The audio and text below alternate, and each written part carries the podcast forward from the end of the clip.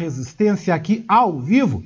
Estou ao vivo aqui com vocês, né? Oscar Henrique Cardoso, pela nossa rádio web Manaus, gente. E tem recadinho para vocês também, tá? Esse recado você tem que saber, porque o mês está começando e você pode ser nosso parceiro. Ouça!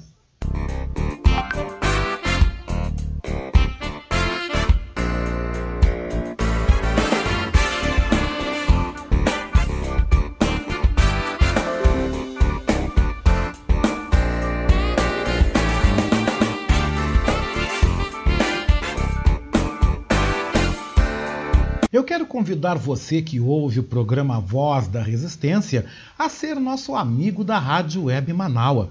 Você pode ser nosso parceiro no projeto de financiamento coletivo. Acesse manaua.com.br barra e escolha uma forma para contribuir para o fortalecimento de um canal de comunicação independente e democrático. Lá você vai encontrar opções para contribuir, como boleto, cartão de crédito, Pix e até mesmo depósito em lotéricas ou agências da Caixa Econômica Federal. Sua contribuição é fundamental para aprimorarmos ainda mais a nossa estrutura. Se você desejar saber mais sobre o financiamento coletivo, você pode também entrar em contato com a Marilene Pullman pelo telefone 519 9393 1747.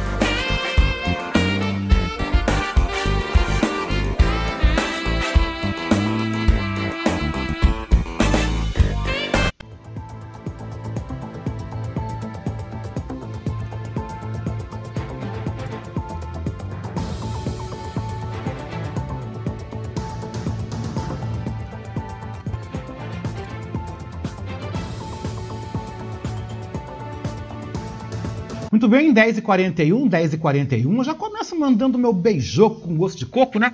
Meu beijoco muito especial para nossa querida Marilene Pullman, que está lá em Manaus nos ouvindo, né? Para Rosana Lima, aqui de Gravataí, na Grande Porto Alegre, para o Vander Silveira, em Curitiba, para a nossa aqui Daniela Castro, para a Luciana Betoni, aqui de Porto Alegre, Rio Grande do Sul, que também está nos ouvindo, né? A Luciana Machado, também da Lomba do Pinheiro, Porto Alegre, Elisandro de Souza, de Canoas. Vamos ver aqui quem mais também começa amanhã nos ouvindo aqui. O nosso querido Felipe Magnus, do Rio de Janeiro, bairro Santa Teresa, nos ouvindo, nos escutando. Gente, é isso aí. Você está nos ouvindo, vai mandando seu recado, que nós vamos aqui divulgando, mandando o nosso beijoco, mandando o nosso alô, tudo aquilo para a gente começar essa segunda-feira muito bem, obrigado. E a gente começa segunda-feira a mil, a mil, porque o país está fervilhando. Fervilhando porque sábado, como vocês puderam acompanhar, né, gente, nós tivemos aí mais uma edição dos protestos aí, o Fora Bolsonaro,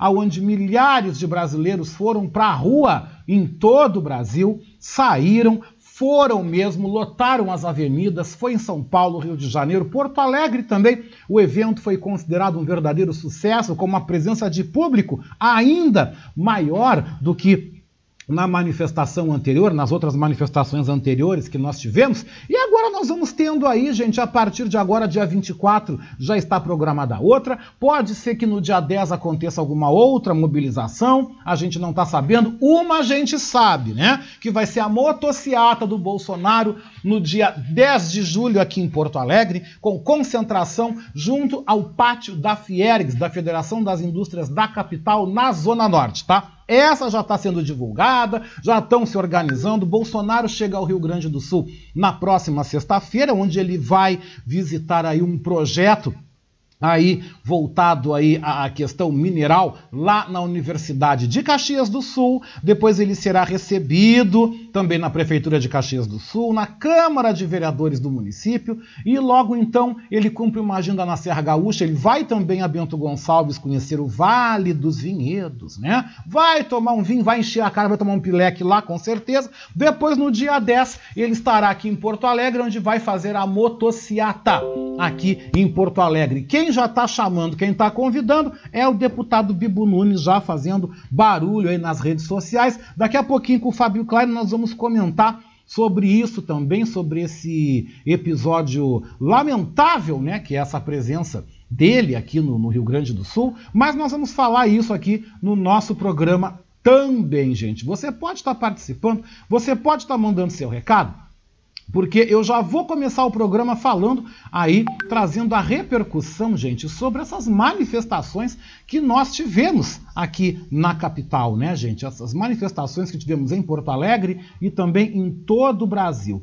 Analisando, né? Analisando que esses protestos aumentam ainda mais o desgaste o desgaste do presidente da República frente aí a todo esse cenário aí. Hoje tem mais denúncias de corrupção que vocês vão ver na sequência. Então, a repórter Carolina Cassola, da agência Rádio Web em São Paulo, nos traz então um resumo sobre os protestos e também toda essa situação que está pressionando, fazendo com que a panela de pressão cada vez fique mais fervendo, cada vez mais quente lá no Congresso Nacional, pedindo aí o impeachment do presidente. Vamos então até São Paulo conferir essa reportagem especial. Manifestantes foram às ruas neste sábado mais uma vez para protestar contra o presidente Jair Bolsonaro e em defesa da vacinação contra a Covid-19. Foram registrados atos pacíficos em todos os estados e Distrito Federal, em pelo menos 120 cidades brasileiras e em dezenas de capitais europeias. Esse foi o terceiro ato nacional contra o governo. Ele foi antecipado depois de denúncias na última semana de corrupção e propina na compra de vacinas durante a gestão federal. Para Cláudio Couto, cientista político e professor adjunto do Departamento de Gestão Pública da Fundação Getúlio Vargas, esse novo protesto teve um peso importante no processo de desgaste do presidente da República, não só pela questão das novas denúncias, mas pela ampliação do movimento nas ruas a participação nas manifestações de setores políticos à direita, ou mais à centro-direita, ou ao centro, né, que estiveram lá, os manifestantes do PSDB, do Livres. Esses manifestantes também têm importância porque mostram uma tendência de ampliação do movimento para além daqueles que os vinham convocando, localizados mais à esquerda. E claro que movimentos desse tipo, que podem culminar no afastamento do presidente por um processo de impeachment, sempre se nutre de forma importante da ampliação do movimento. As mobilizações populares devem pressionar o Centrão e, inclusive, o presidente da Câmara, Arthur Lira, para dar andamento às dezenas de pedidos de impeachment contra Bolsonaro se o preço que o próprio Centrão paga para dar sustentação a esse governo superar o preço que ele cobra desse governo para lhe apoiar, não vale mais a pena e a tendência é que o Centrão abandone o barco, como sempre faz. Se o Arthur Lira, junto com os demais membros do Centrão, perceber que para ele também começa a se tornar custoso proteger esse presidente, talvez aí sim ele veja a necessidade, inclusive, de dar andamento a um dos vários pedidos de impeachment que estão lá. Um crime de responsabilidade já é suficiente para afastar um presidente por impeachment. Segundo o cientista político, o cenário para as eleições de 2022 tende a ser cada vez mais desfavorável para Bolsonaro. Isso fortalece o ex-presidente Lula e a possibilidade de surgir uma terceira via de candidatura. Eu aposto muito mais numa direita moderada que roubaria eleitores insatisfeitos com o bolsonarismo, de perfil mais à direita, mas que já não aceitam mais o andamento das coisas sob o governo Bolsonaro e poderiam migrar para essa outra candidatura. Eu acho isso o mais provável, claro, se houver essa candidatura e também, claro, se de fato o desgaste do Bolsonaro ocorrer. De acordo com Cláudio Couto, a bandeira do voto impresso, defendida pelo presidente da República, já foi abandonada por muitos partidos e também é um ponto que o enfraquece. Agência Rádio Web de São Paulo, Carolina Cassola.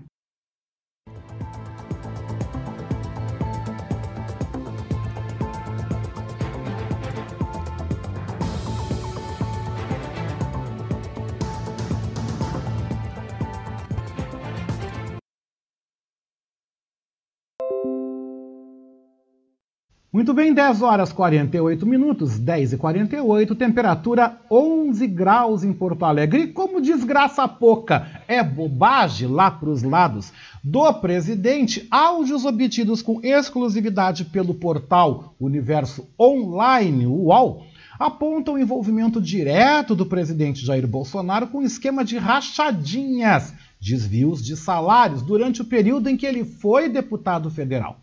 Em uma das gravações, a fisiculturista Andréia Siqueira Vale, ex-cunhada de Bolsonaro, revela detalhes do esquema. E as informações foram então obtidas pela colunista Juliana Dalpiva, do UOL.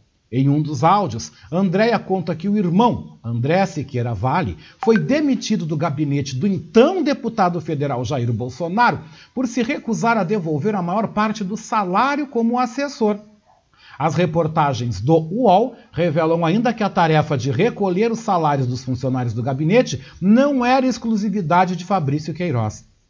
Em uma das gravações, a ex-cunhada do presidente revela que o coronel da reserva do Exército, Guilherme dos Santos Rudson, ex-colega de Bolsonaro e tio de Andréia, recolhia os salários dela quando ela constava como assessora do gabinete do então hoje senador Flávio Bolsonaro na Assembleia Legislativa do Rio de Janeiro. E eu quero que você ouça agora estes áudios que nós então estamos aqui disponibilizando, já está aí percorrendo as principais redações do Brasil. Você vai ouvir agora aqui na Voz da Resistência.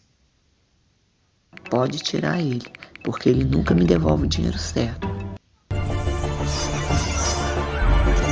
Vamos ouvir desde o início.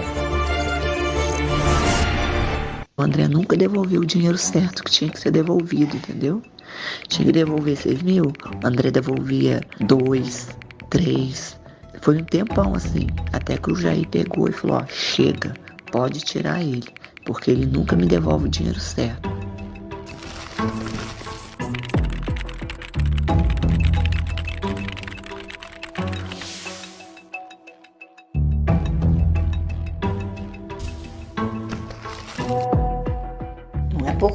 Eu sei, não. É muita coisa que eu posso ferrar a vida do Flávio, posso ferrar a vida do Jair, posso ferrar a vida da Cristina.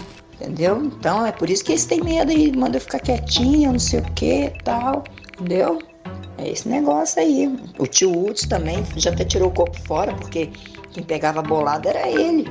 Quem me levava e me buscava no banco era ele.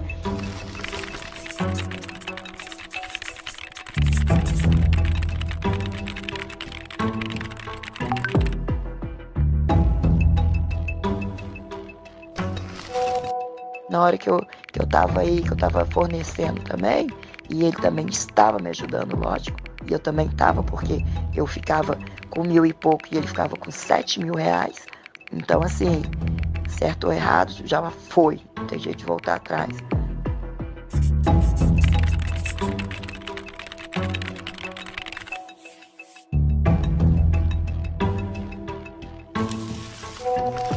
É que ainda não caiu a ficha dele, que agora é, voltar para a política, voltar para o que ele fazia tão cedo, esquece aí, bota anos para ele voltar. Até porque o 01, né, o Jair não vai deixar, tá entendendo? Não pelo Flávio, mas enfim, ele ainda não caiu essa ficha dele, fazer o quê? E todas as pessoas que eu falo, eu sempre falo, meu irmão, apaga, escreveu, apaga. Eu, eu sei com quem eu, eu, eu, conversei esse assunto aí. Chateadão também por causa disso. Lembra que eu falo? Apaga, apaga, apaga, apaga, apaga. Aí deu nisso aí. O anjo também, a primeira coisa que o anjo chegou para mim falou na minha cara, ele falou assim, ah, você foi traído, você foi traído.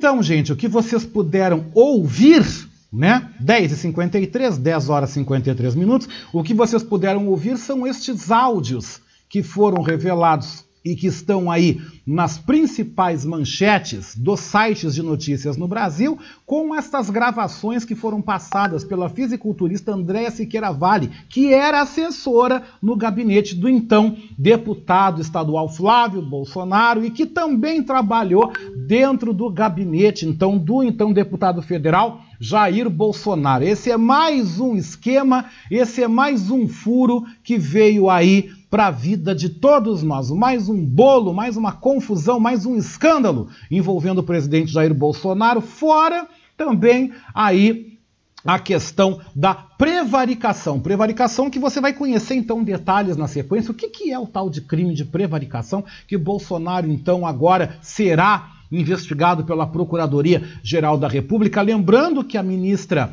do Superior uh, do Supremo Tribunal Federal, ministra Rosa Weber, autorizou na sexta-feira que a Procuradoria-Geral da República investigue aí o presidente Jair Bolsonaro no caso da compra da vacina Covaxin, né? Que aí uh, estava sendo negociada aí pela empresa Precisa, junto aí a Precisa, né, que representa a Bharat BioNTech, laboratório onde a Covaxin é produzida na Índia. Então, gente, tem fumaça para tudo que é lado. Mas se vocês estão achando que a confusão é só em Brasília, não, confusão também nós temos aqui no Rio Grande do Sul, gente. Também nós temos aqui falando de um outro tema bastante espinhoso, tá? Que fala sobre o veto que o governador Eduardo Leite deu ao projeto aí que institui, que normatiza o homeschooling, né, que é a educação em casa, educação fora do ambiente escolar. Pois o autor do texto, o autor do projeto que aí assegura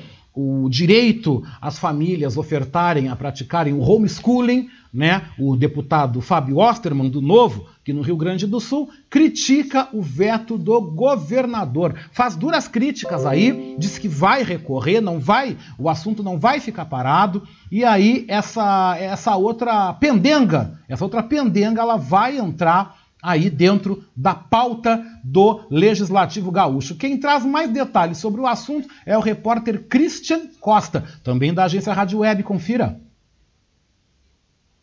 O governador Eduardo Leite vai vetar o projeto de lei que autoriza a educação domiciliar no Rio Grande do Sul. De acordo com Piratini, o projeto é inconstitucional. O texto prevê que crianças e adolescentes possam ser ensinados em casa, ao invés de frequentar a escola. A matéria tinha sido aprovada por 29 votos a 20 no Parlamento Gaúcho. Autor do texto, o deputado Fábio Osterman, do Partido Novo, critica a decisão do governador. Ele considera que a medida foi em função do mérito do projeto e não da constitucionalidade. Então, eu lamento a posição do governador, que parece confundir o seu debate em âmbito nacional com o presidente Bolsonaro com uma questão que diz respeito à população gaúcha, diz respeito não só ao interesse e ao direito dessas mais de mil famílias educadoras espalhadas estado afora, mas também à liberdade de todos nós e à aspiração que temos por uma educação com mais diversidade, com mais respeito a visões diversas e que busque garantir o interesse das crianças. Fábio Osterman sustenta também que a matéria é constitucional e que os estados podem legislar sobre educação domiciliar. Estamos confiantes não só no mérito do projeto, mas também na constitucionalidade da nossa proposta, que é respaldada pela Constituição, que garante à União, Estados e Distrito Federal a competência legislativa sobre o tema da educação, contanto que, claro, não fira nenhum dispositivo constitucional ou nenhuma lei federal de forma expressa, que é exatamente o que nós temos argumentado aqui e argumentamos debatendo esse projeto na Comissão de Constituição e Justiça, onde o projeto obteve aprovação. A matéria agora retorna para a Assembleia. Os deputados estaduais vão decidir se mantêm ou derrubam o veto de Eduardo Leite. O projeto vai ser arquivado se o veto for confirmado. Se o veto for derrubado, a proposta torna-se lei promulgada pelo Legislativo. Em 30 dias, o veto passa a trancar a pauta de votação da Assembleia. Agência Rádio Web, de Porto Alegre, Christian Costa. E a discussão promete ir longe, mas você confere agora na Voz da Resistência aquilo que é notícia, os destaques das últimas horas.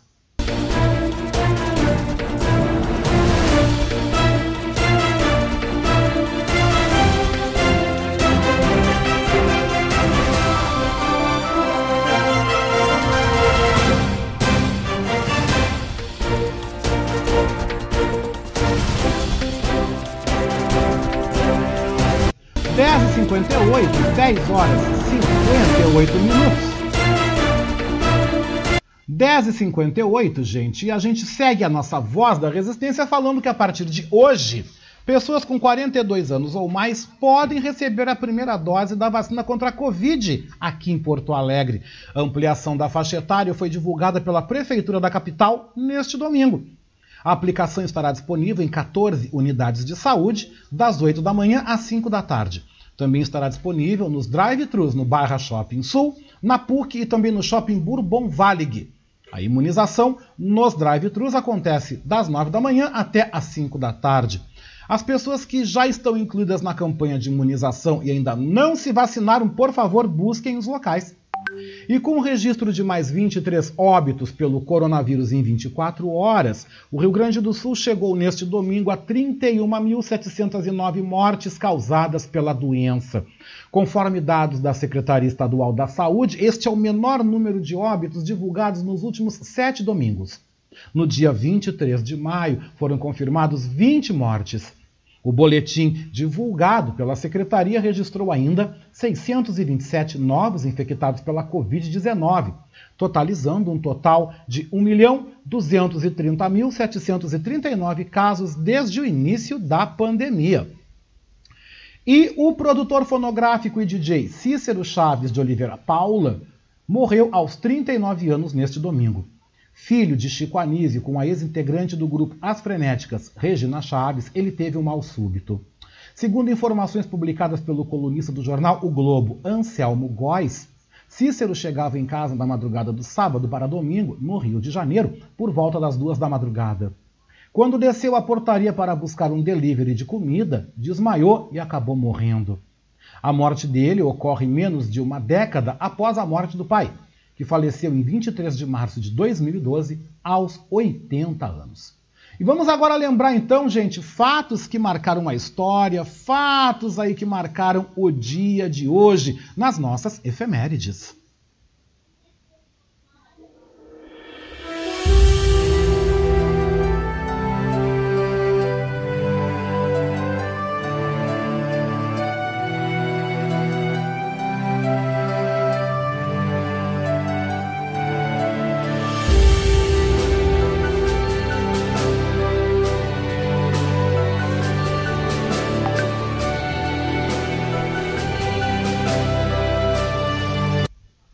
Bom, gente, hoje, dia 5 de julho, é o dia da fundação do Exército da Salvação e também é o dia do biquíni.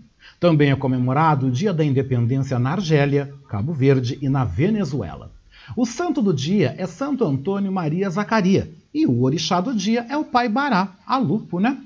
Hoje, em 1687, o físico britânico Isaac Newton publicava a obra Princípios Matemáticos da Filosofia Natural, onde descreve as suas leis.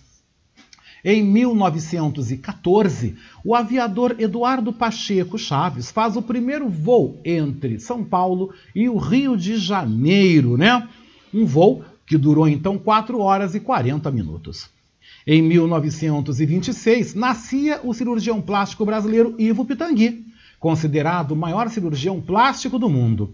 Em 1981, um petroleiro da companhia Vale do Rio Doce, ancorado no Rio Grande do Sul, causou um desastre ambiental, derramando cerca de 120 mil barris de petróleo no mar. Em 1983, nascia John Keynes, o mais importante economista da primeira metade do século XX. Em 1996 nascia a ovelha Dolly, primeiro mamífero clonado a partir de uma célula adulta. Em 2001, policiais civis da Bahia iniciavam uma greve que durava 13 dias. E entre os famosos, gente, que comemoram um aniversário hoje, o escritor maçambicano Mia Couto, a modelo e apresentadora Monique Evans, os atores Del Garcês, Petrônio Gontijo e também as atrizes Ingrid Guimarães, Luma Costa e também as apresentadoras de TV Gianni Albertoni e Renata Fã. Estas então foram as efemérides, mas vamos saber como é que fica a gente aí o tempo, como vai se comportar na tarde de hoje? Será que vai esquentar um pouquinho? Será que nós vamos ter uma máxima aí agradável, gente? Campo Bom, gente, Campo Bom registrou 5 graus e 9 décimos na manhã de hoje. Campo Bom, que é uma cidade que fica aqui no Rio Grande do Sul, na região dos vales, né? Campo Bom, que é conhecida pelas altíssimas temperaturas no verão, também registrou aí a menor temperatura hoje na região metropolitana. Mas vamos conferir mais destaques sobre o tempo agora também no Brasil? Música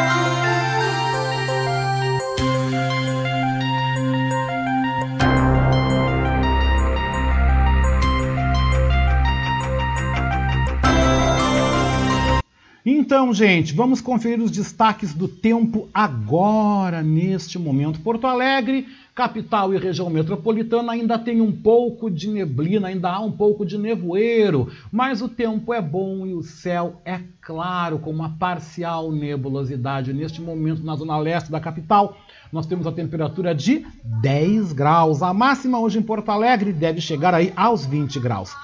Florianópolis tem neste momento tempo bom com céu claro. Na capital catarinense, temperatura de 19 graus e a máxima por lá, segundo o Instituto Climatempo, deve chegar aos 22. Curitiba, gente, tem tempo bom com céu claro. Neste momento, na capital do Paraná, 13 graus. A máxima chega aos 18. Em São Paulo também temos tempo bom com céu claro, neste momento 17 graus. A máxima em São Paulo deve chegar aos 21. O Rio de Janeiro tem neste momento tempo instável, céu nublado, algumas pancadas de chuva leves, né?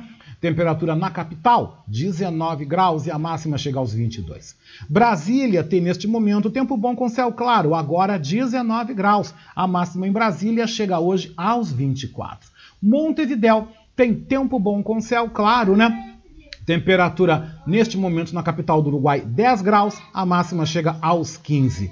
Buenos Aires tem tempo bom com céu claro, neste momento 10 graus e a máxima chega aos 13. E você confere agora também, gente, os últimos destaques aí, os últimos destaques e as notícias no momento aí com a presença da agência Rádio Web e também da Rádio França Internacional, 11 horas 5 minutos.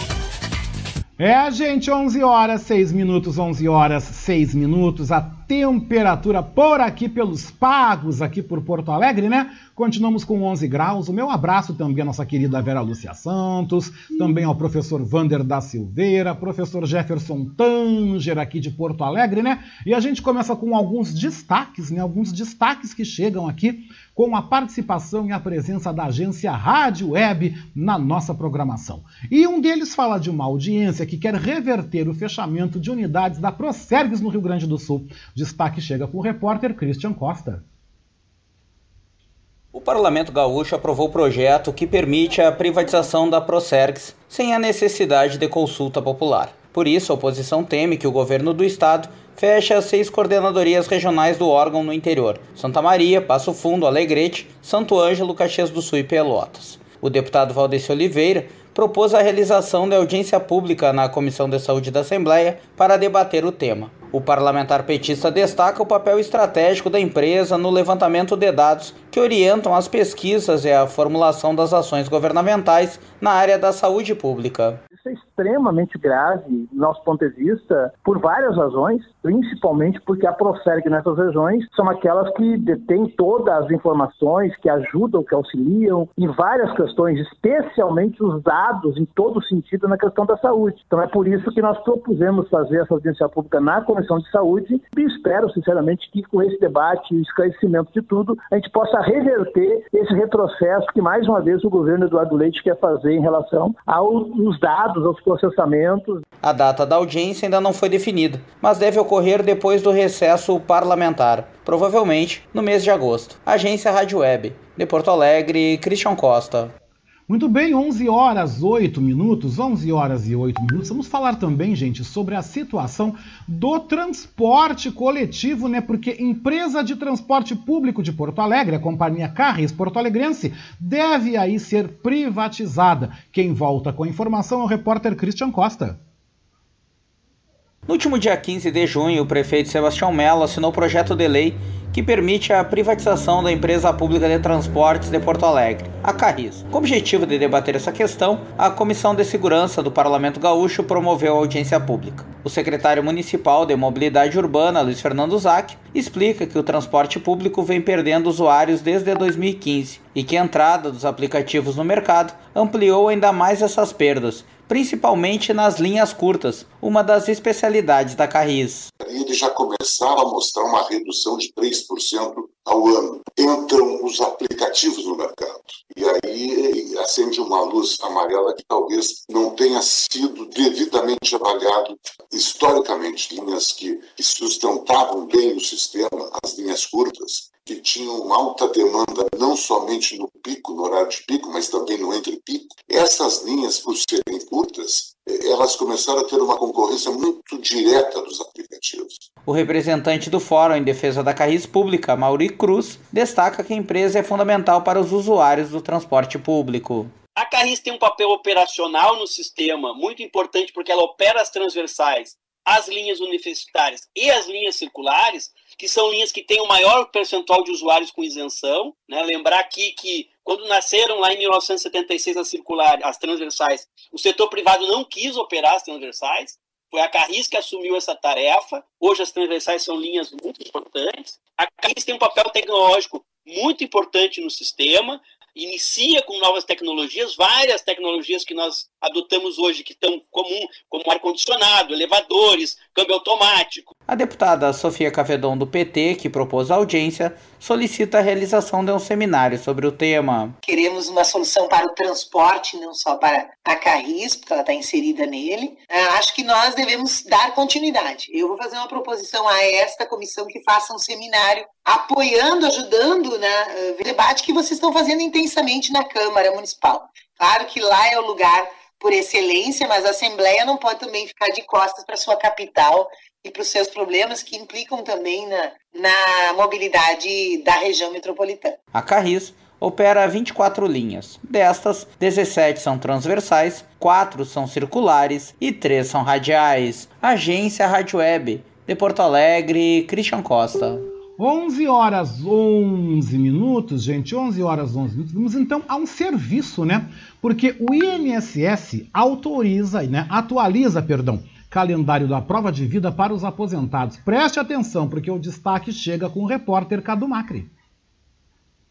O INSS atualizou o calendário com os novos prazos para aposentados e pensionistas fazerem a prova de vida e não terem os benefícios suspensos. O cronograma anterior para a realização do procedimento ia até dezembro de 2021 e o novo vai até julho do ano que vem. Os bloqueios dos benefícios ficaram suspensos por um ano e três meses devido à pandemia do novo coronavírus e foram retomados no início do mês passado. Para fazer a prova de vida, basta ir a uma agência bancária portando um documento com foto comprovante de residência e o cartão do banco no qual tem conta. Para quem já foi cadastrado nos aplicativos Meu INSS e meugov.br, a comprovação de vida pode ser feita através de biometria facial. A realização do procedimento para as pessoas que têm mais de 80 anos ou dificuldades de locomoção pode ser feita na residência dos beneficiários. O INSS informou também que quem perder o prazo para fazer a prova de vida precisa ir ao banco onde recebe o benefício e fazer a comprovação de que está vivo e assim o pagamento é liberado na mesma hora. Agência Rádio Web do Rio de Janeiro, Cadu Macri. E o Papa Francisco, gente, reagiu bem após realizar uma cirurgia no intestino. É destaque internacional que chega direto de Brasília com a repórter Janaína Oliveira. A cirurgia do Papa Francisco, de 84 anos, foi bem sucedida, segundo informou o Boletim Médico. O documento divulgado pelo Vaticano afirma que o Santo Padre reagiu bem à operação realizada sobre anestesia geral. O pontífice foi internado em um hospital de Roma neste domingo para uma cirurgia no intestino grosso, uma operação para reparar um estreitamento no colo estenose, que dificulta a passagem das fezes. Segundo o coloproctologista dos hospitais Marcelino Champagnat e Universitário Cajuru de Curitiba, no Paraná, Paulo Cotze, é uma doença comum, principalmente para a idade do Papa. É uma inflamação de divertículos do intestino grosso, geralmente no cólon esquerdo, no intestino grosso segmento da esquerda, que ou por um processo agudo ou por eventualmente cicatrização de várias inflamações anteriores, faz um estreitamento é, no calibre desse tubo que leva as fezes até o reto, que é o, o, o cólon esquerdo. É uma doença extremamente comum, principalmente em pacientes de mais idade. Prevalência extremamente elevada, mas só é submetida à cirurgia devido a complicações. De acordo com o Vaticano, a cirurgia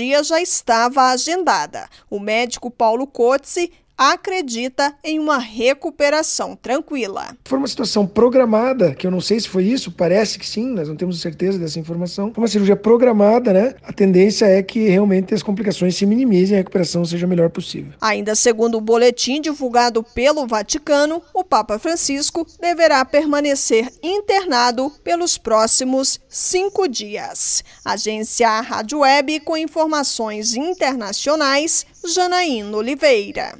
E vamos então com mais um destaque internacional aqui na Voz da Resistência. Vamos direto a Paris, né? Porque o presidente Jair Bolsonaro, ele integra a lista de predadores da liberdade de imprensa. Vamos conferir esse triste destaque para o Brasil. Rádio França Internacional. Daniela Franco. Paris, 5 de julho de 2021. Essas são as principais notícias desta segunda-feira. A ONG Repórteres Sem Fronteiras publicou sua última edição do relatório Predadores da Liberdade de Imprensa. O presidente brasileiro Jair Bolsonaro integra pela primeira vez a lista composta por 37 chefes de Estado ou de governo que impõem uma repressão em massa da liberdade de imprensa no mundo, diz o documento. Segundo a ONG, esses líderes restringem o exercício do jornalismo, com a criação de estruturas de censura, a detenção arbitrária de profissionais da mídia e a incitação à violência contra jornalistas. 19 países, entre eles o Brasil, fazem parte de uma lista vermelha onde exercer a profissão de repórter é considerado difícil.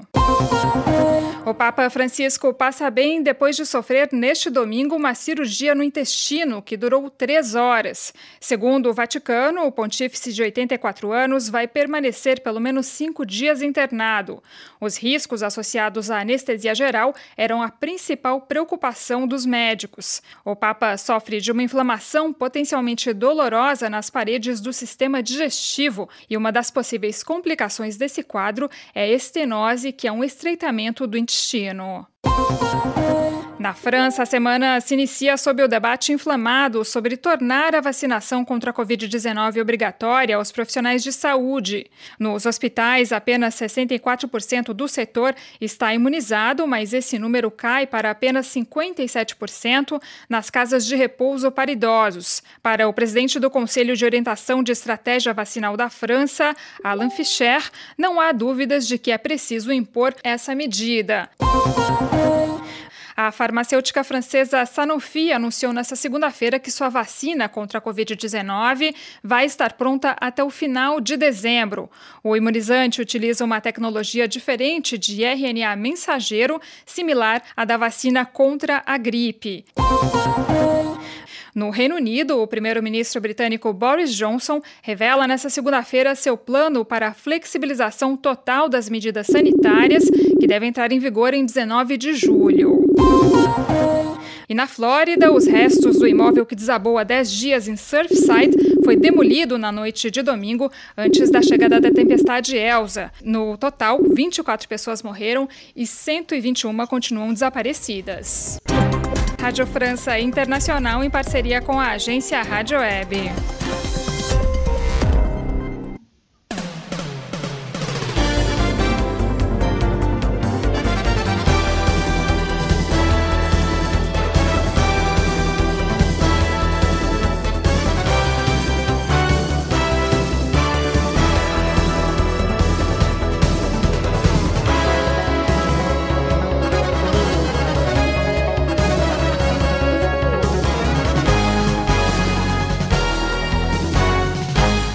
Pois é, e com essa trilha nós vamos direto para o esporte. Cantarelli, bom dia.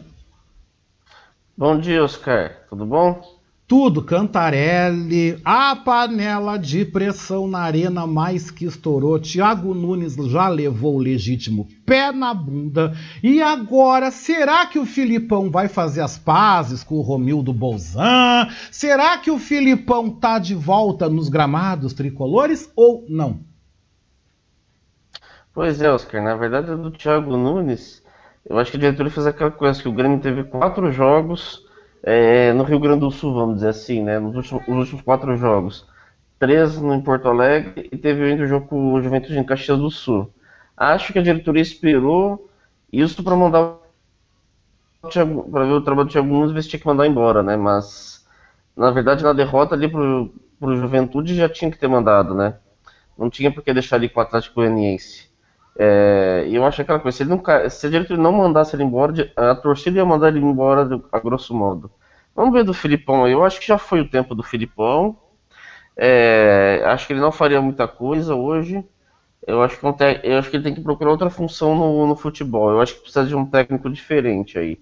Vamos ver, quem sabe o Lisca talvez assume. Mas eu não sei se é pro Filipão essa missão. Vou ser bem sincero contigo, Cantarelli. Eu estava escutando ontem vários colegas aí, os programas esportivos falando, né? Até hoje de manhã Sim. também. Sinceramente, Cantarelli, eu acho que o tempo do Filipão já foi. Se o Filipão entrar, não vai tirar o Grêmio da lanterna que tá. Eu acho que tinha que passar uma mudança dentro do vestiário. Tu não acha que era momento do Grêmio também dispensar aí alguns jogadores, fazer novas compras, novas contratações, ou seja, já que vai trazer um técnico novo, traz outros jogadores também. É, também, assim, alguns precisam sair, né? Eu acho que o Maicon é um que já não está rendendo o que se espera dele. O, o Lucas Silva, embora ainda seja um jogador jovem, também não está rendendo muito. E precisa dar mais espaço para alguns que estão pedindo passagem, né? Ontem até o Thiago Nunes fez uma mudança que estava demorando para fazer, que era colocar o Jean-Pierre de titular. Eu acho que sim, eu acho que às vezes tem que entender alguns finais de ciclo de alguns jogadores. Eu acho que, por exemplo, falou o Maicon, o Silva, talvez o Cortez, não teve muita certeza assim nisso, mas acho que precisa pegar alguns desses veteranos e, e deixar um pessoal mais novo, um pessoal que tem mais tem mais o que mostrar para o Grêmio. Ah, eu concordo contigo em gênero, número e grau. O Inter também, meu Colorado, não foi grande coisa aí contra o Corinthians também em São Paulo, né, no sábado. O que que tu achou assim da partida? Tu chegou a ver alguma coisa da partida? E como é que tu acha que tá esse momento do Colorado também? É, o Inter, na verdade, sim, né? Nenhum dos gaúchos foram bem esse final de semana, né? O Juventude também perdeu, ou seja, juntar os três gaúchos, teve um ponto somado só, que foi o do, do Corinthians. Eu acho que, de uma forma geral, o Inter já está um degrau acima do, do Grêmio no seguinte sentido. É, já trocou de técnico, eu acho que normal isso, pegou ali os dois primeiros jogos Chapecoense e América Mineiro ali, fez quatro pontos. Depois o Palmeiras foi um adversário mais difícil ali, aquele 2 a 1 E agora o Corinthians, né, que foi um a 1 Acho que são resultados esperados né, do que pega um time em transição. A Guerra não teve muito tempo para trabalhar ainda, mas eu acho que esse é o caminho. Eu acho que o, Inter tá, tá no caminho certo. Não Seria muito bom se estivesse ganhando tudo, mas é normal esse tipo de transição, assim. Eu vi sim, algumas coisas do, do jogo, teve aquele lance pênalti polêmico para o Inter, que é bem difícil para quem não é leigo na, nos detalhes de regras, né? Entender se foi pênalti, se não foi, por causa do impedimento.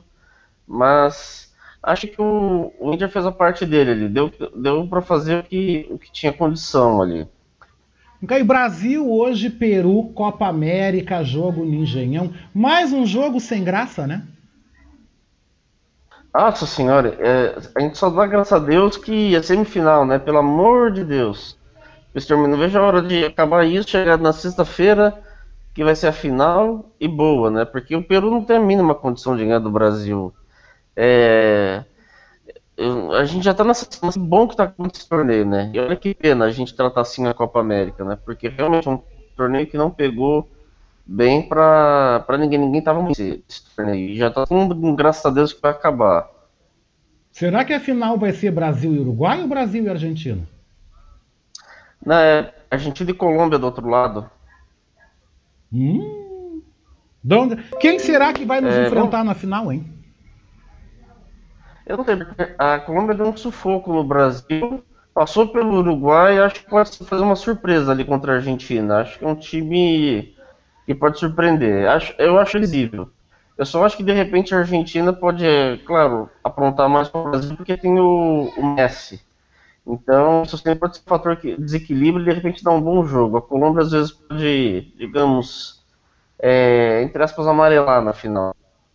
Agora é impressionante se tu parar para ver com essa briga das mídias, né? A Globo e os veículos da Globo não falam absolutamente nada. E quando a Globo não fala nada, parece que ninguém tá dando bola. Impressionante isso, né? Quando que a gente imaginava ver o que a gente tá vendo?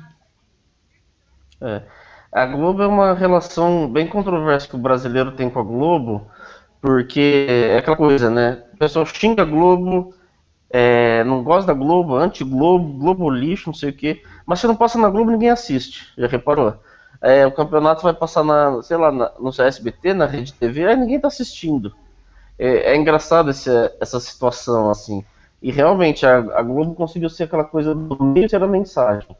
Então, se a Globo não fala, ninguém sabe. Porque as pessoas não colocam em outro canal. É, é realmente controversa a relação Globo e população. Não, e as duas melhores coberturas esportivas, eu vou ser honesto aqui com você. As duas hum. melhores coberturas, para mim, é a Globo e o Grupo Bandeirantes, que tem tradição no esporte. O resto não tem. O resto monta equipe de última hora, faz as coisas meio que nas coxas, meio que na correria, como a gente diz, né? Agora, quem tem tradição Sim. na transmissão é a Globo e a Bandeirantes. Se não passa na Globo, não passa na Bandeirantes, ninguém dá bola. Isso é verdade. É, é, o, no SBT, o SBT nunca foi de investir em esporte. Repare que é muito difícil. Até está surpreendendo no último tanto pegar a Copa América, Libertadores, mas é bem difícil ver o, o SBT investir no, no esporte. Não, o SBT não tem tradição de investir em absolutamente nada. O jornalismo deles é fraquérrimo. O esporte fraquérrimo. Tudo que eles fazem, fraquérrimo. Tirando o programa do Silvio Santos, as pegadinhas, ratinho e os barracos do Casas de Família, o resto ninguém tá dando bola pro SBT. O SBT não existe, cara. Na boa. É. Não, só tá esperando o Silvio Exatamente. Santos morrer. O dia que o Silvio Santos morrer, fechou o SBT. Ninguém, tá ligando mais pra. Exatamente. E você esqueceu tirando quando tinha Chaves e Chapolin era legal de assistir, mas fora isso. Não, não, a gente tem que rir porque é bem por aí, né, Cantarelli? Cantarelli, o que, que tem de bom no futebol Sim. essa semana, hein? Conta aí. É, então, você já mencionou, o, vai acabar a Copa América finalmente. E teremos na quarta-feira o, o Grêmio, que vai com o Thiago Santos né, como técnico, que é o interino, contra o Palmeiras. Acho que o difícil para o Grêmio, né, quando está vindo embalado aí. Não é um adversário ideal que o Grêmio precisava agora. O Inter joga em casa contra o São Paulo. São Paulo também que está afundando ali na zona de rebaixamento. É incrível que é outro time que não ganha. Outra coisa preocupante ali. E acho que pode ser um bom adversário de repente para o Aguirre pegar e ganhar uns 2 a 0 ter um pouco mais de tranquilidade. É... E aí no final de semana, no sábado tem o Grenal. Vamos ver como os times vão vir para esse Grenal aí. Vai ser... E vamos falar do Grenal é na sexta-feira, com certeza. Cantarelli, um abraço. Vamos pesar. Um abraço esquecendo, Bahia e Juventude na, na quarta-feira também. Também é um joguinho bom. um abraço. Isso, um abraço. Isso aí, gente, foi a participação do Cantarelli, Leonardo Cantarelli, falando de futebol aqui, porque eu sei que vocês gostam. Eu gosto, né, gente? Eu sei que vocês também gostam. Mas hoje é segunda-feira, eu vou ter o prazer agora, 11h27, de receber mais um amigo aqui, mais um colega nosso aqui da nossa Rádio Web Manaus. Creio que ele já está lá esperando, está na escuta, está aguardando, né? Para trazer também os seus comentários, a sua análise sobre as manifestações que nós tivemos no sábado, agora, né, no último dia 3 de julho, quando então movimentos sociais, representações populares voltaram às ruas do Brasil para pedir o fora Bolsonaro. Fábio Klein, bom dia. Bom dia, Oscar. Você me ouve? Muito bem. Tá ok, tudo bem por aí? Aqui tá meio friozinho, aí também tá, né? Aqui tá, nós estamos com 10 graus, mas o tempo tá bom, tá bonito, nós estamos com o céu aqui ainda neblina saindo, enfim, né? Mas, ô Fábio, o inferno astral do Bolsonaro tá grande, né? Agora veio a ex-cunhada jogar pá de areia em cima. Pois é, Oscar, olha, isso para mim não é a mínima surpresa, né? A mínima surpresa, porque a gente tem certeza, assim, a gente pode dizer que tem certeza de que os filhos dele aprenderam tudo com ele, né? Então o que eles fazem hoje, eles aprenderam com o papai, né? Foi o papai, exemplo do papai, né? Então isso para mim não é a mínima surpresa. Eu tinha é, plena convicção, né? Como diria o pessoal da Lava Jato, de que isso aí acontecia, aconteceu durante toda a carreira, essa carreira pífia, né, desse camarada enquanto estava lá no, no Congresso, né, como deputado. Então, para mim, não é, não, é, não é surpresa nenhuma não, Oscar. Eu tô vendo que ele tá num baita do inferno astral, cada dia que passa aparece mais coisas. Mas Fábio, como é que foi a manifestação? Eu vi que tu fostes em Miguel Pereira, juntou também com o uhum. pessoal de Partido Alferes no Rio de Janeiro, a gente viu as imagens e também acompanhou a presidente Vargas completamente lotada. São Paulo ocuparam oito quarteirões da Paulista, ou seja, teve mais gente, cada dia que passa tá o pessoal mais indo pra rua, não é? Que coisa boa.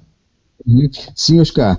É, isso, isso a gente vê, isso eu vi isso aqui, né, nesse, nessas duas pequenas cidades aqui com menos de 30 mil habitantes cada uma, e nós percebemos que aumentou bastante o, o número de pessoas e é o seguinte, o grupo é um grupo que está se organizando muito legal e é um grupo de pessoas de Miguel Pereira e de Partido Alferes. As duas primeiras manifestações foram em Partido Alferes. Essa é, nós resolvemos que faríamos nas duas cidades. Então nós, nós organizamos da seguinte maneira: na parte da manhã, das 9 até as 11, é, seria empatia, terminaria a empatia às 11, por volta das 11, né, dispersaríamos e viríamos para Miguel Pereira. E eu tinha mais ou menos uma, uma, uma quase certeza de que em Miguel Pereira seria maior do que em Partido Alferes, porque muita gente, eu acredito que muita gente, por várias questões, até por questões de, de transporte, não querer pegar ônibus e tal, eu acredito que muitas pessoas não quiseram ir a Partido Alferes, ficaram em Miguel, aguardando a manifestação de Miguel. E realmente a, a manifestação de, de, Miguel Pereira foi bem maior que a de Pati. E assim, foi sensacional, sensacional. Eu, eu tenho fotos, tenho vídeos aqui, eu inclusive estou editando um videozinho sobre as, as manifestações aqui. E o pessoal, é, é, todo mundo de máscara, absolutamente todo mundo de máscara é, todo mundo é, guardando uma certa distância, um certo distanciamento, né? Foi sensacional, foi muito bom. E esse reflexo que aconteceu aqui, né? Ficou claro que era um reflexo de todo o país. Né? Em todo o país, todas as manifestações, inclusive teve mais manifestações em mais cidades dessa vez do que das outras vezes. Né? E todas elas com muito mais gente do, do, do que a primeira e a segunda vez.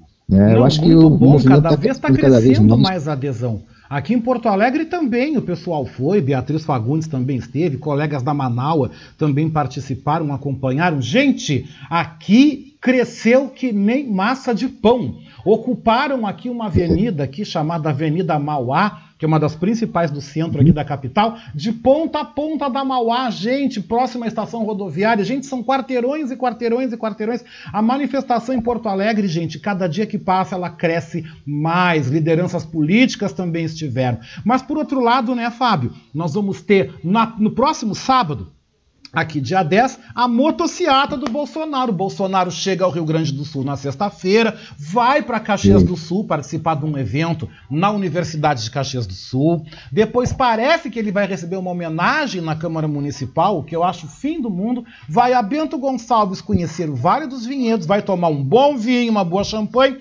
E no sábado ele faz a motociata em Porto Alegre. Estão chamando, estão fazendo um barulho. Tu não acha que o governador deveria impedir essa palhaçada aqui? O que, que tu acha que deveria ser feito? Autorizar uma motociata, uma coisa horrorosa dessa? Isso é uma total falta de respeito com todos nós, tu não acha? Olha, é, essas, essas motocicletas do Bolsonaro, para mim, elas parecem comemorações, né? O que que esse cara tem que fazer isso? Para que que esse cara tem que fazer isso? Ele não está em campanha, né? Não estamos em, em, em campanha eleitoral, né? Isso parece que ele está comemorando. Comemorando o quê? Comemorando 524 mil mortes? É isso que ele está comemorando? O que, que ele está fazendo? Está querendo dar demonstrações é, isso é um contraponto que ele quer fazer às manifestações, só que ele não consegue jamais né, alcançar o, o, o, o, tamanho do movimento contra esse governo né, de maneira nenhuma.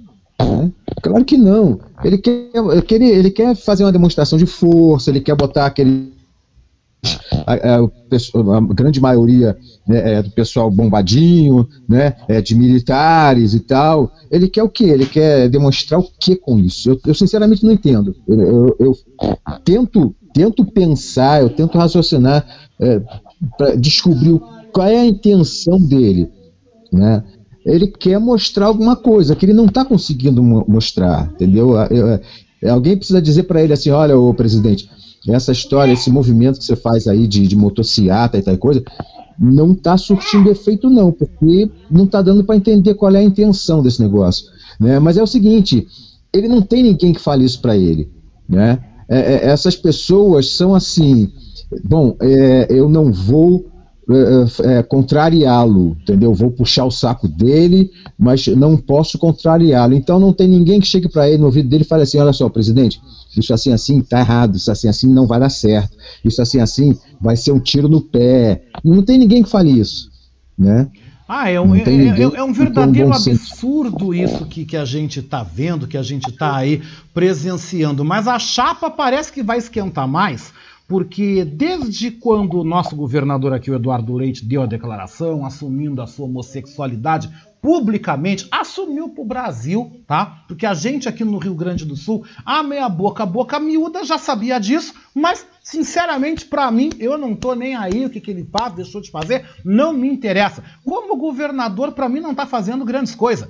E eu achei lamentável ele aproveitar fazer esse anúncio, tá? Porque também para a comunidade GLBTQIA+, uh, e também para as políticas públicas, para a inclusão da comunidade, também ele não faz absolutamente nada. Entende? Então ele tá fazendo essa. Ele fez esse anúncio, essa palhaçada, para chamar o holofote para ele. O Bolsonaro mandou um plá, disse que ele quer realmente aparecer, tá se sentindo tal. O governador disse que o Bolsonaro é um imbecil.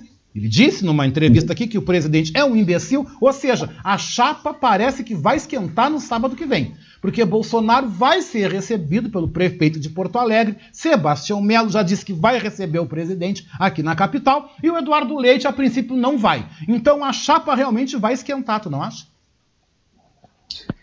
É, eu acho que eu acho que o Leite vai ficar quietinho no lugar dele, não vai fazer nada, vai ficar, vai deixar acontecer, né? Eu acho que é, não, há, não há possibilidade de um encontro entre eles, assim, pelo menos não público, né? Mas, e assim, esse movimento do, do, do, do Leite me parece realmente que é, é uma, uma, uma, uma estratégia né, de se criar uma segunda, uma terceira via, inclusive com o apoio da Globo, né?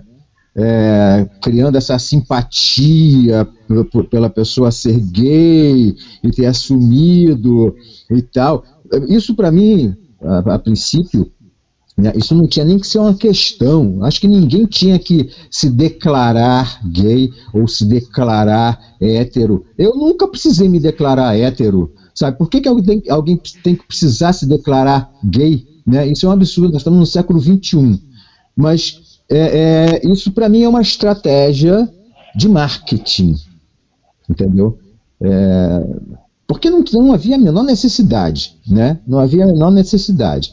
É, é, é, assim, é, se, se ele sentiu necessidade de se colocar dessa maneira, nesse momento, é porque é, alguém, né, com toda certeza, alguém deu uma orientada assim, tipo, olha só, se você fizer isso, você vai chamar os holofotes, como você falou, você vai, vai chamar os holofotes todos para cima de você, você vai ficar sendo o centro das atenções, né? E o Brasil inteiro vai te conhecer, né? O Brasil inteiro, quem está um pouco mais informado sabe, né, quem é o, o governador do Rio Grande do Sul.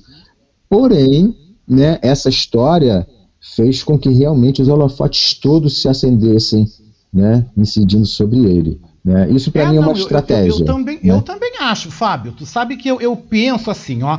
Leite ainda vai passar pela convenção. Ele já assumiu, sou pré-candidato, tá? Ele vai passar pela convenção. Ele vai ter que enfrentar o Dória e também o Tasso Gereissati, né? Que ele vai ter que passar por esses dois para ver se ele vai então ser então corroborado, ratificado como candidato do partido. Não sei se ele vem numa cabeça de chapa. Pode ser que ele venha ou com Ciro ou com o ex-ministro Luiz Henrique Mandetta. Ainda não se sabe se os tucanos vão lançar o leite numa chapa só ele. Mas é claro que a Rede Globo aproveitando aí o Leite, um cara novo, 30 e poucos anos, 36 anos, né? Um cara novo, um dos políticos mais, um governador depois de Borges de Medeiros, foi o governador mais novo na história do Rio Grande do Sul. O primeiro governador assumido gay que o Rio Grande do Sul teve na sua história política, nós nunca tivemos isso.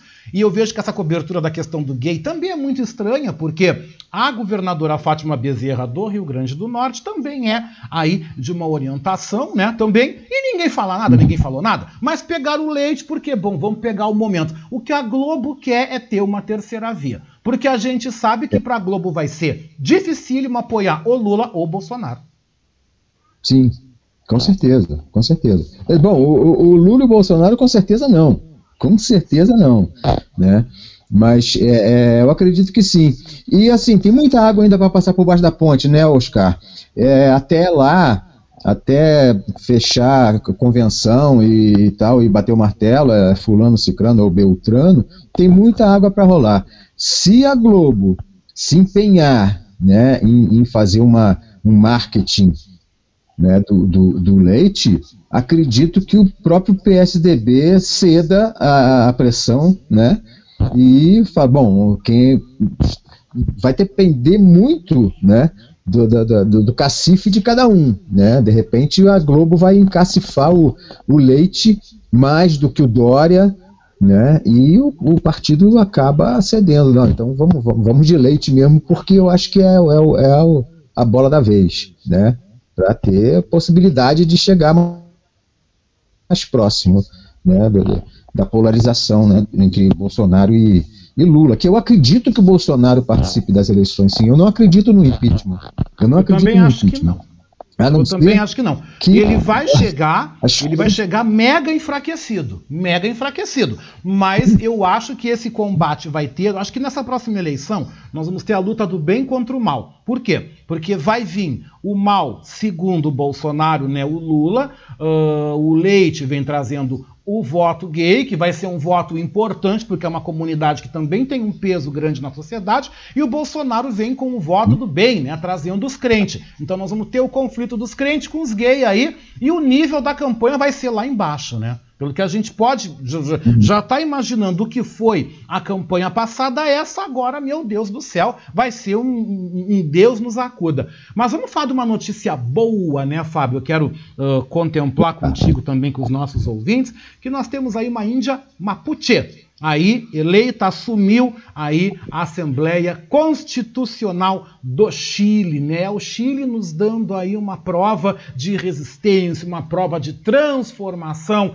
e nós vemos então uma Constituição cidadã na história desse país que é tão importante para a América Latina. O que, que tu achas desse momento que o Chile está vivendo, Fábio? Ah, rapaz, eu acho que o Chile está dando um exemplo, né, a, a toda a América Latina porque é, de, depois, depois de, de, de, Pinochet, né, é, rapaz, a gente é, fica feliz. A cada, a, cada, a cada país da América Latina que consegue né, ter uma, uma vitória para a esquerda, e, e, a partir daí começa um movimento bacana de redemocratização do país e tal, a gente fica feliz. Né? Eu acho que é um momento muito importante para o Chile. Eu tenho um grande amigo aqui, Miguel Pereira, um grande músico. Eu toco até muitas músicas dele no, no, no Submundo, que é o Oswaldo Celedon, que o apelido dele aqui é chileno, é Oswaldo Chileno. E, rapaz, ele tá vibrando, né? Ele tá vibrando. Ele é um cara de esquerda, ele é, se posiciona e tal, né? E ele tá vibrando e eu acho isso muito bom. Eu fico feliz por ele, fico feliz pelo povo chileno e fico feliz pela nossa América Latina, né? Que é muito importante isso. A, a América Latina, ela é uma, uma, uma coisa sui generis, né? É diferente, né? É assim, nós temos uma, uma relação de irmandade muito, muito bacana. Né? É, é, tem a coisa do Brasil e Argentina, aquela, aquela, aquela rixazinha né? de, de, de futebolística, né? mas assim, é, é, fica por aí, né? Fica, fica nisso, né? Nós somos irmãos, nós vibramos uns pelos outros quando tem uma, uma vitória bacana do povo argentino. Nós, cara, o, o que a gente falava assim, ah, o, o, o Pelé é melhor que Maradona, não sei quem é melhor que Maradona, enfim, no futebol. Mas nós ficamos muito tristes, né? Quando Maradona nos deixou, que era um camarada é, progressista, né? E a gente ficou triste quando ele nos deixou. E vai por aí, a gente fica feliz, a gente tem um sentimento muito bom de, de, de fraternidade, né, aqui na nossa América Latina. Apesar de nós não falarmos o espanhol, né, é, como, como o, rest, o, restante da América Latina, nós temos uma, um, um, sentimento muito bacana. Eu acho isso muito legal. Né, eu acho isso muito muito legal. Né, entre pois os é, para te falar sobre isso, né, Fábio? Tu falou em América Latina, tu falou nessa integração. Vou te contar uma aqui, vou te contar porque tu é um cara da cultura, tu é um cara da mesma vibe minha, né? Tu na poesia, na palavra, no teatro, na literatura. Pois tu sabes que eu estou traduzindo uma obra minha, estou traduzindo meu primeiro livro para o espanhol, né? Pretendo lançar na Argentina, assim que tiver a possibilidade, né? Por quê? Porque eu tenho um interesse, uhum. um carinho muito grande pela Argentina. A Argentina gosta muito do Brasil e a Argentina é um país onde eles leem muito. A Argentina e Uruguai, eles leem pra caramba. E o mercado da Argentina é um mercado que particularmente me interessa entrar. Então é um projeto muito legal, já está indo para o tradutor, né? Vou lançar um livro na Argentina. Olha que legal, né? Muito bom isso, muito bom, sensacional, sensacional, muito bom mesmo. Eu, eu, eh, rapaz, eu gostaria muito, Oscar, de, de conhecer melhor o, o seu trabalho e tal, mas essa distância é, é complicada, né? Mas a gente vai ter uma, uma oportunidade de. Não, de, não, vamos de, trocar umas figurinhas é, aí que eu vou te mandar uns presentes aí. tu vais ter o prazer de conhecer. Pode ter certeza, né? Pode ter é, certeza. Além da coletânea que a gente vai estar tá produzindo aqui com o pessoal da Manaua, né? Nosso livro da resistência, esse projeto tão bacana editorial que nós vamos estar fazendo, contando com vocês, com os nossos apresentadores, com os nossos internautas também. Vai ser um projeto muito legal. Fábio, obrigado. Uma semana para lá de abençoada, muita luz no caminho. Se cuida, né? Como tu diz, né? Se cuida, né? E até quarta-feira no Submundo. Tá ok, Oscar, obrigado. Um bom dia para todas e todos. Bom resto de programa para você. E cuidem-se mesmo, tá? Até quarta. Beijão. Até quarta, às duas da tarde, gente, com essa companhia deliciosa chamada Fábio Klein, que está com a gente na programação aqui da nossa Rádio Web Manaus, a voz da resistência. Deixa eu mandar beijo aqui, que eu tô atrasado com meus beijocos aqui, né? Meu beijoco para Cláudia do Santo Antônio, para Adriana Pet que está nos ouvindo aqui é Partenon, o centro da cidade, né, gente? Eu acho que é, né, que está nos ouvindo. Professor Jefferson Tanger, a Irene Braga também, a Irene Braga. Silvia Moraes, Lúcia dos Santos, gente, todo mundo nessa audiência para lá de qualificada, nos acompanhando aqui na nossa voz da resistência. Mas Agora, gente, estamos com 11 horas 48 minutos, 11h48.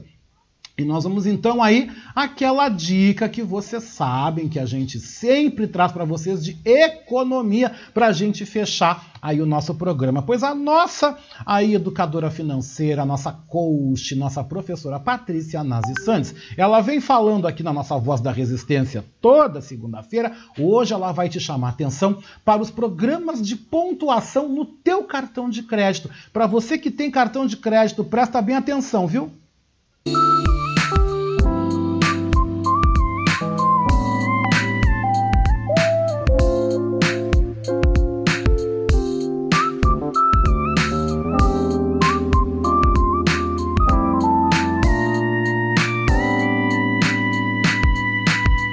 Olá, meus amigos da Rádio Manaua. Um prazer estar aqui com vocês novamente.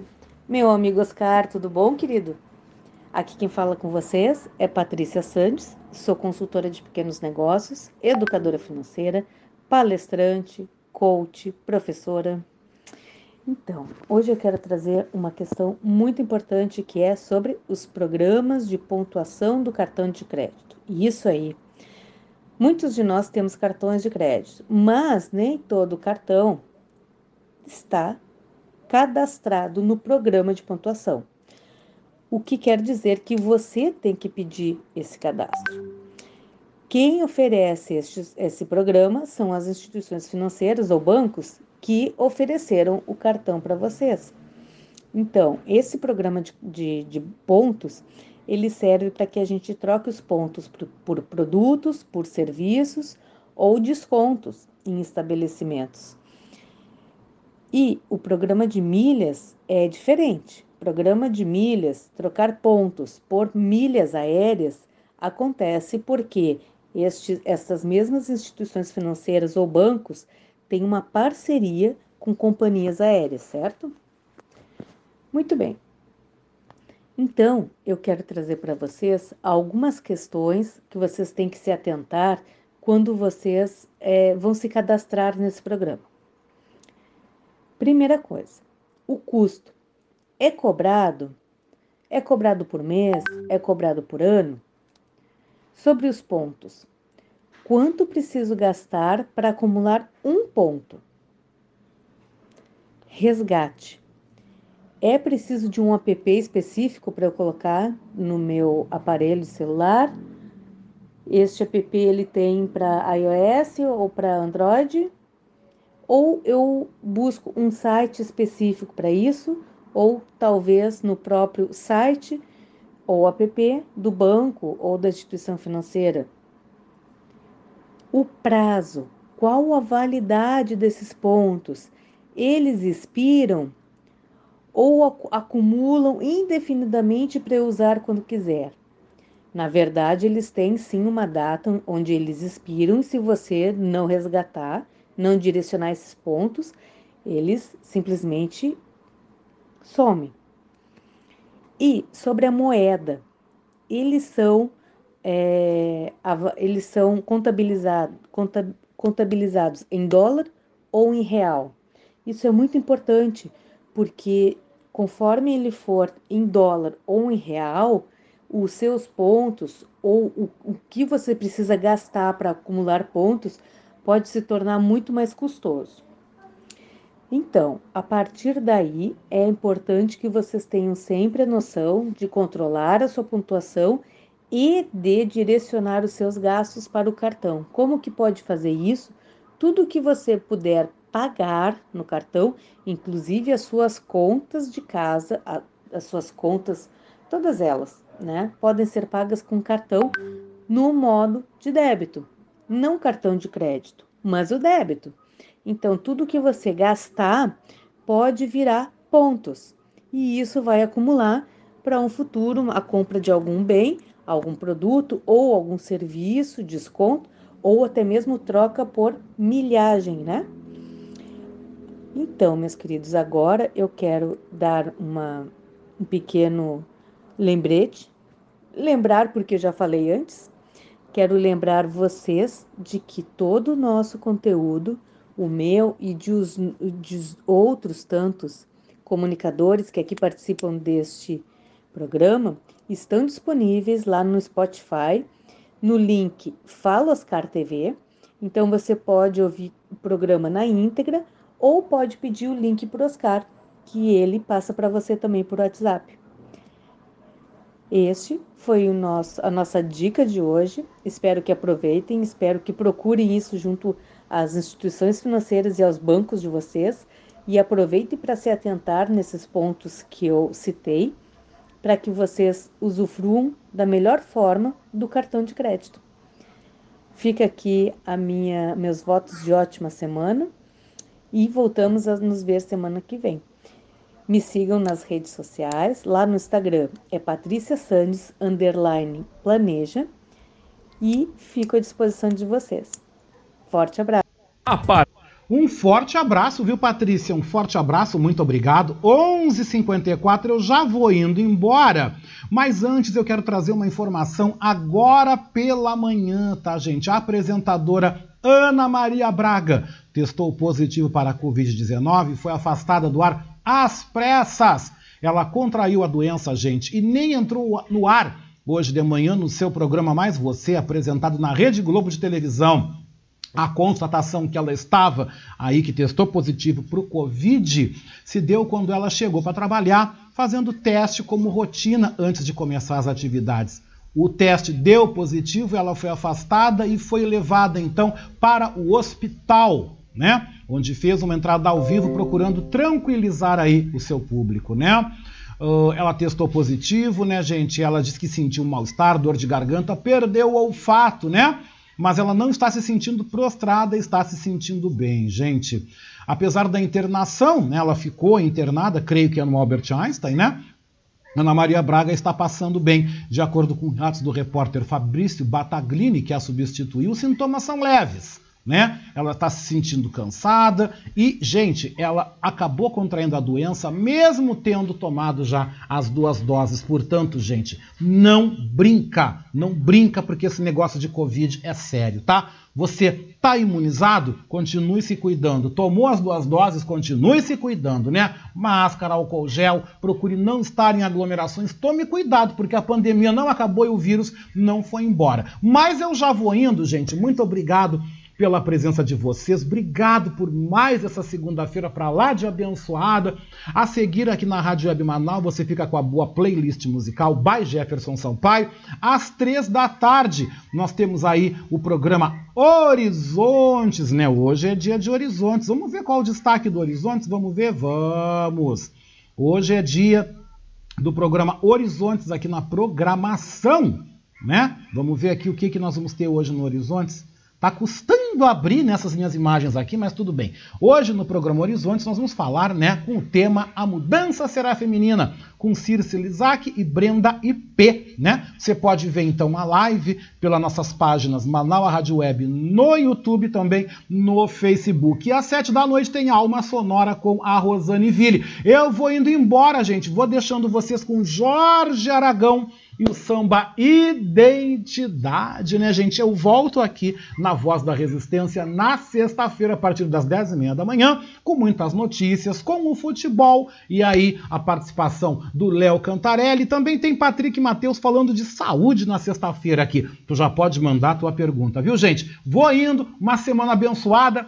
Beijou com gosto de coco e até lá!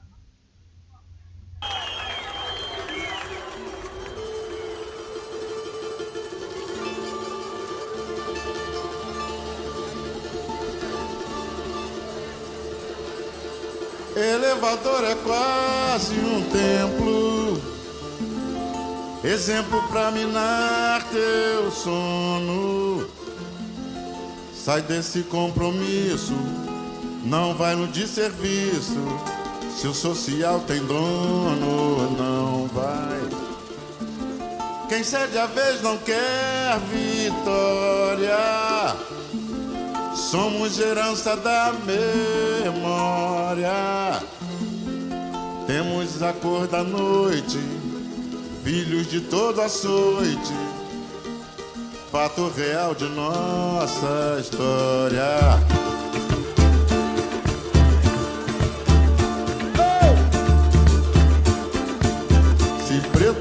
alma branca